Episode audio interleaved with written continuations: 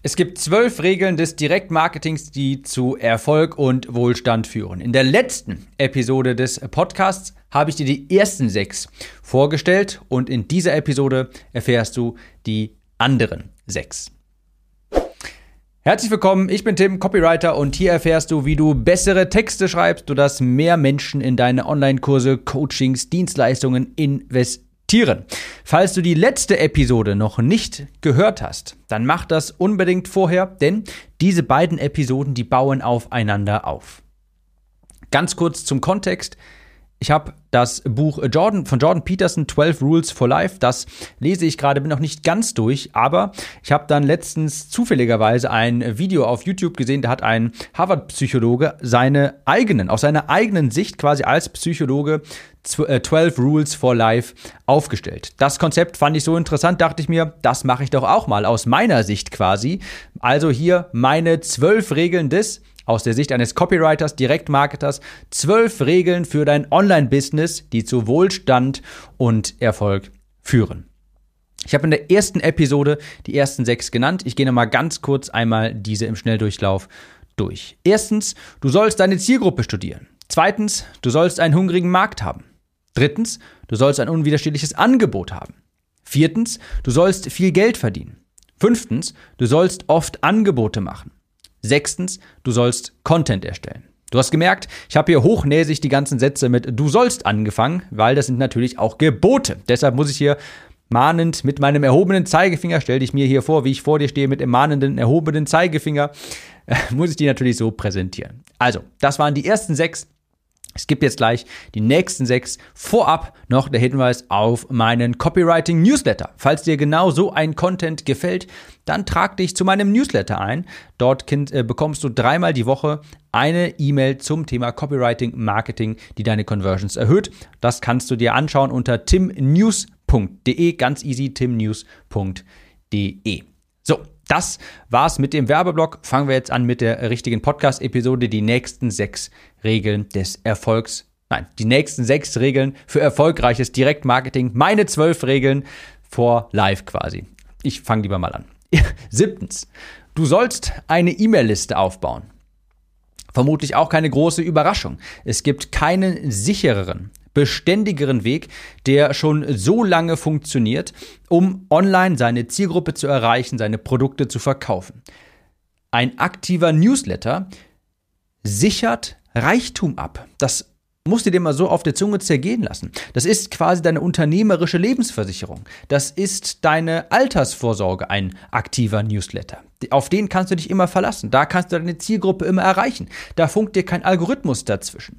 Ein großer, aktiver Newsletter ist ein gigantischer Hebel auf deinen Umsatz. Denn es macht nicht mehr Arbeit, ob du eine E-Mail an 10, 100, 10.000 oder eine Million Leute schreibst.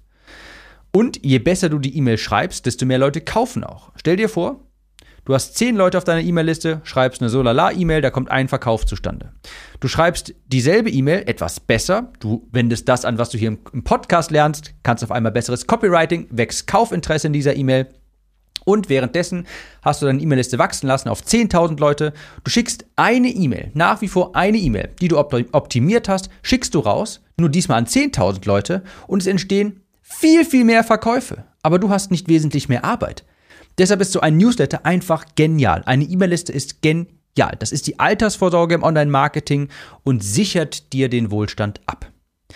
Hast du ein neues Produkt und du brauchst Kunden? Ein paar E-Mails und du hast Dutzende Produkte verkauft. Hast du ein neues Seminar und musst den Raum füllen? Ein paar E-Mails und der Raum ist voll. Du hast eine unerwartete dicke Rechnung bekommen?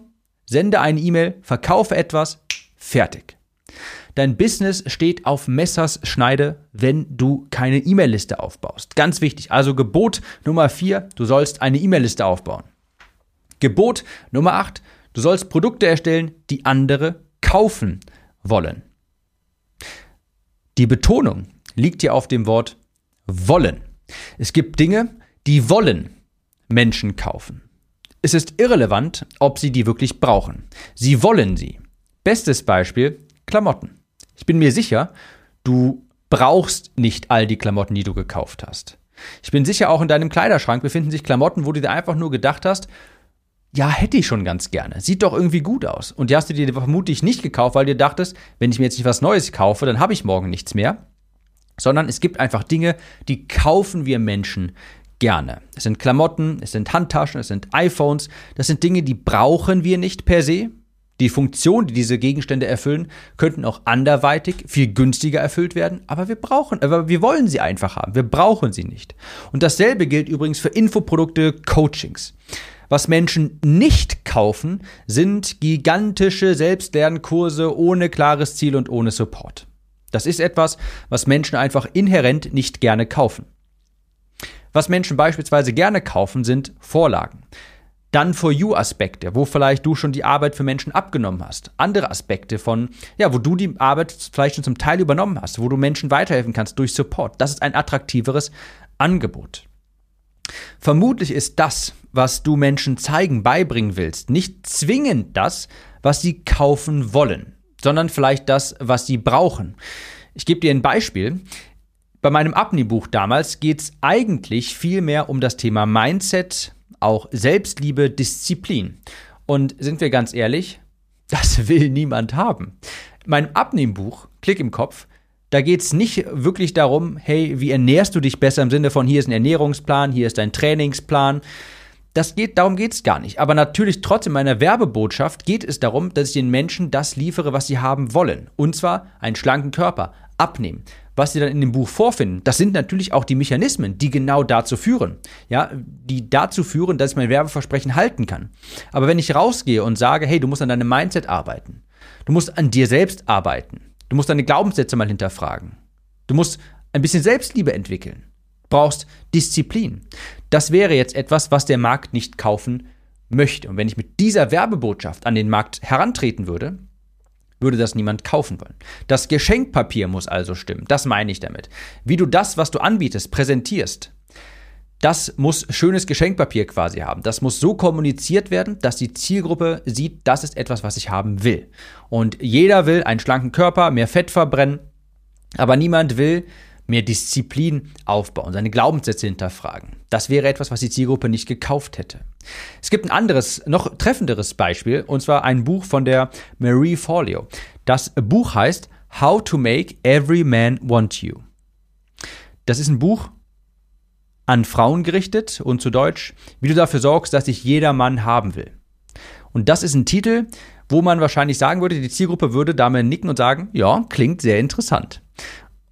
Worum es aber wirklich in Wirklichkeit geht, da geht es jetzt nicht darum, wie du irgendwelche psychologischen Tricks anwendest dafür oder sowas. Nein, das geht darum, es geht darum, wie du Selbstliebe entwickelst. Das ist die zentrale Botschaft des Buches. Ja, wie du Selbstliebe entwickelst. Und die zentrale Botschaft ist quasi, wenn du dich selbst liebst, wenn du weißt, wer du bist, dann strahlst du das auch aus und andere Menschen kommen auf dich zu.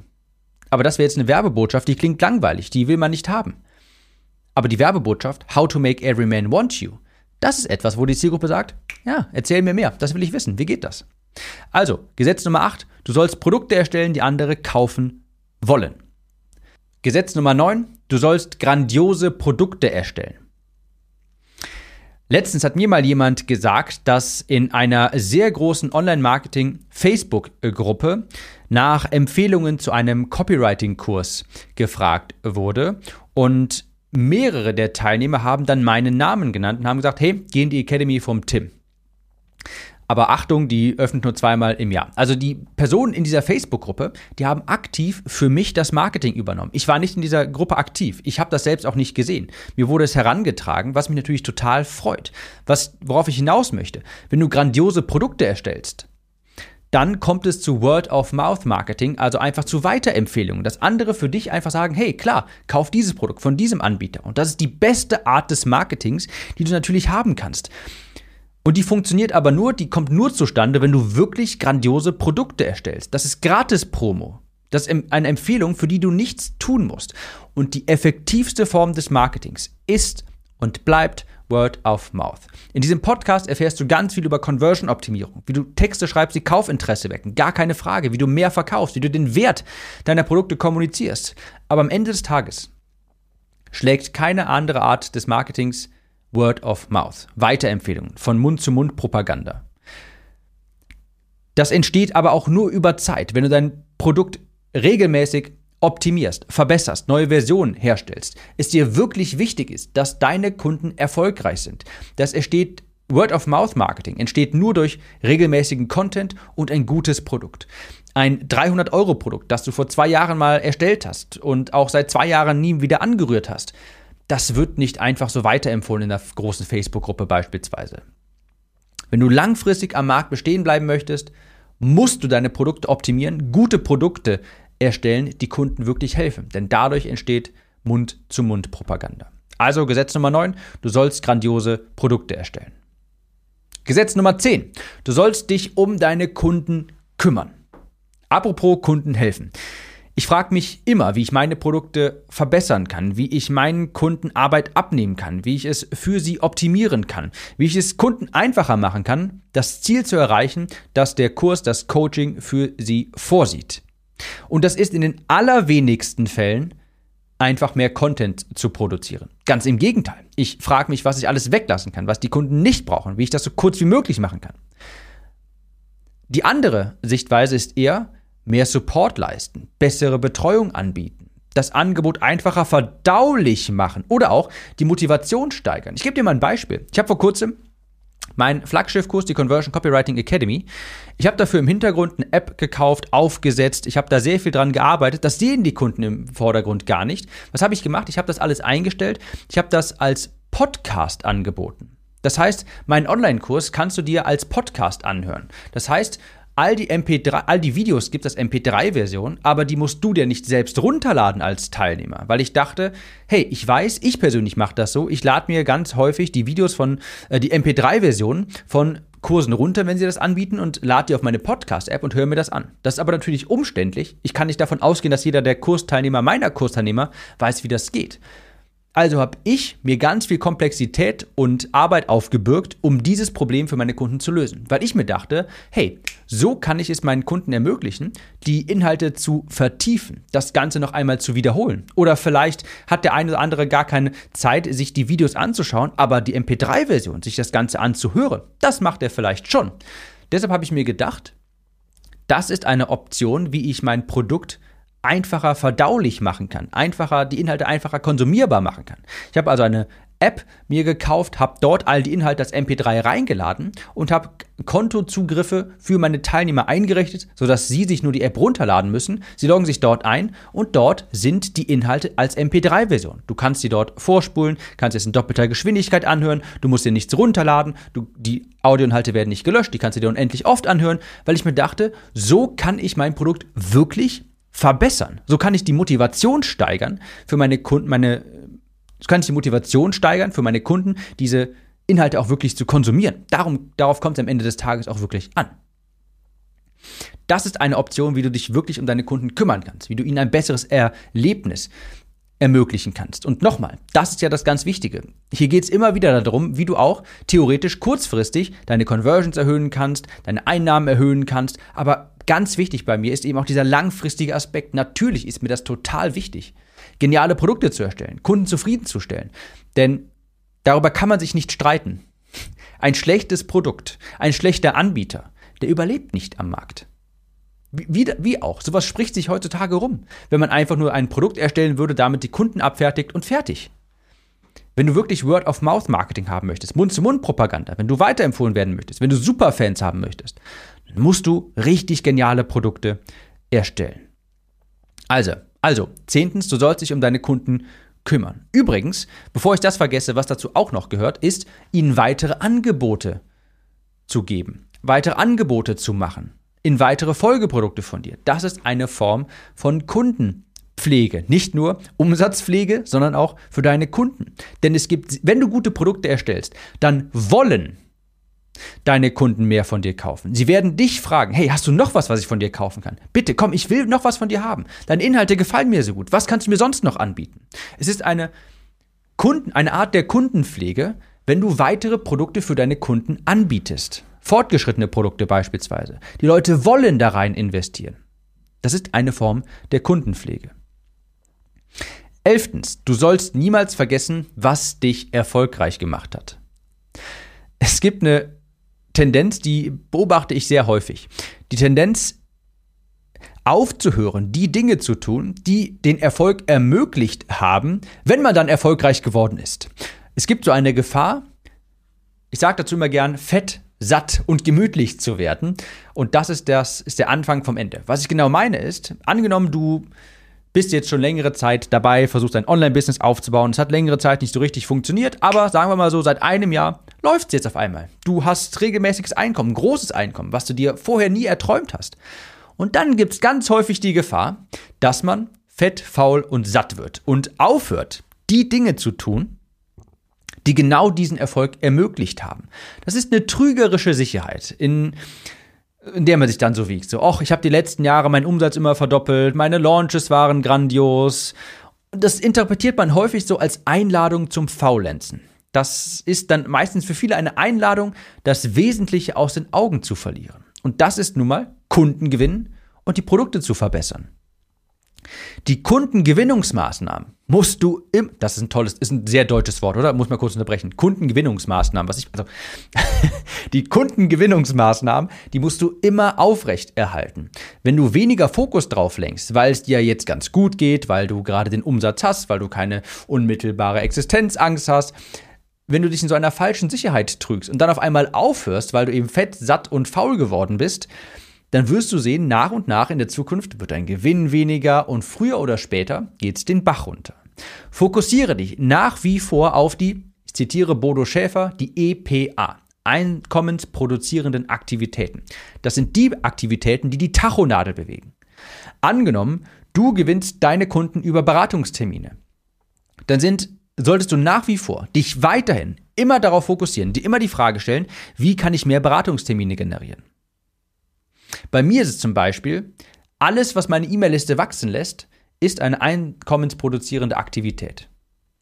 Alles, was meine E-Mail-Liste wachsen lässt, ist eine einkommensproduzierende Aktivität. Das bedeutet für mich, ich muss jeden Tag mich fragen, wie kann ich meine E-Mail-Liste wachsen lassen? Egal, wie groß die ist, egal, wie viel Umsatz mein letzter Launch gemacht hat. Das Wichtige, das Relevante, das Umsatzrelevante niemals aus den Augen verlieren. Und Punkt 12, und das ist dann die letzte meiner Regeln aus meiner Perspektive des Online-Marketers, des Direktmarketers, des Copywriters.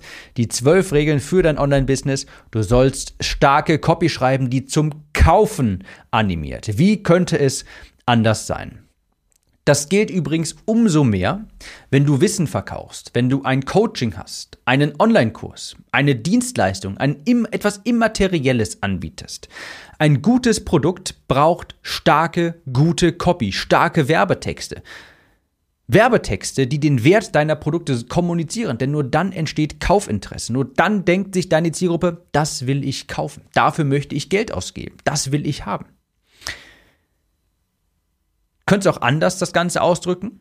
Du musst wissen, wie du den Wert deiner Produkte auf den Punkt bringen kannst. Denn ganz häufig ist das für dich als Coach, als Dienstleister, als Anbieter, für dich ist der Wert glasklar. Du erkennst das, denn häufig gibt es auch eine Geschichte hinter dem Produkt. Genauso wie hinter meiner Conversion Copywriting Academy. Die Geschichte wäre jetzt etwas zu lang. Aber hinter jedem Produkt gibt es ja eine kleine Geschichte, die vermutlich auf einem Problem beruht, das du irgendwann mal gelöst hast.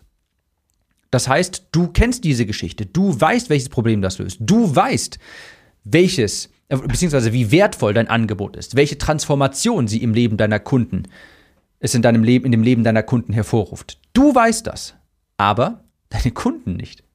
Die kennen diese Geschichte nicht. Die wissen nicht, was für ein Problem du gelöst hast. Die, die wissen es nicht, wo du vorher warst, wo du jetzt bist und dass dein Produkt das Ganze ermöglicht hat. Das heißt, du musst Texte schreiben können, die genau diesen Wert kommunizieren, diese Transformation darlegen. Das waren also die zwölf Gebote des Online-Marketings aus meiner Perspektive hier. Ganz wichtig, wenn du die ersten sechs noch nicht gehört hast, hör dir einmal die letzte Episode dieses Podcasts an. Da gehe ich auf die komme ich auf die ersten sechs zu sprechen. Noch einmal kurz im Schnelldurchlauf die nächsten sechs. Siebtens, du sollst eine E-Mail-Liste aufbauen. Eine E-Mail-Liste ist deine Altersversicherung im Marketing, im Unternehmertum. Achtens, du sollst Produkte erstellen, die andere kaufen wollen. Neuntens, du sollst grandiose Produkte erstellen, damit die auch über Mund-zu-Mund-Propaganda weiterempfohlen werden. Nichts schlägt eine Empfehlung. Nichts schlägt Word-of-Mouth-Marketing. Zehntens, du sollst dich um deine Kunden kümmern. Elftens, du sollst niemals vergessen, was dich erfolgreich gemacht hat. Und zwölftens, du sollst starke Copy schreiben, die zum Kaufen animiert. Mittlerweile kann man übrigens auf Spotify Podcasts bewerten. Falls du diesen Podcast gerade auf Spotify hörst, ich glaube, es geht derzeit nur mal auf Apple-Geräten, auf iPhones, würde ich mich über eine Bewertung freuen. Ich würde sagen, wir hören uns in der nächsten Episode wieder. Mach's gut und bis dahin.